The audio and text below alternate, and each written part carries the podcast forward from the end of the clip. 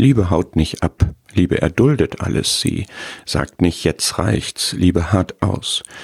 Das ist ein beeindruckender Charakterzug Gottes. Er ist der Gott des Ausharrens und wie schön, dass er im gleichen Atemzug Gott der Ermunterung genannt wird. Der Herr liebt uns bis ans Ende, bis ans Ende unserer Wege mit ihm.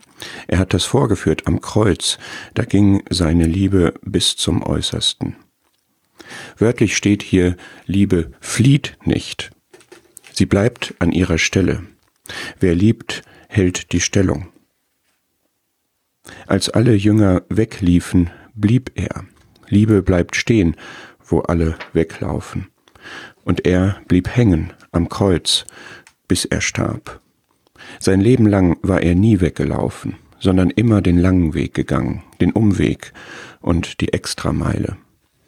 Er ist alle Stufen der Erniedrigung hinabgestiegen bis zum Tod, ja zum Tod am Kreuz. Ich zitiere mal aus einer Betrachtung über 1. Korinther 13 die Frage, wie lange die Liebe erduldet alles, wie lange, bis der Hahn kräht und der Schweiß brennt und die Hammerschläge dröhnen und am Hügel vor der Stadt ein Heer von Dämonen einen Sterbenden angrinst. Wie lange?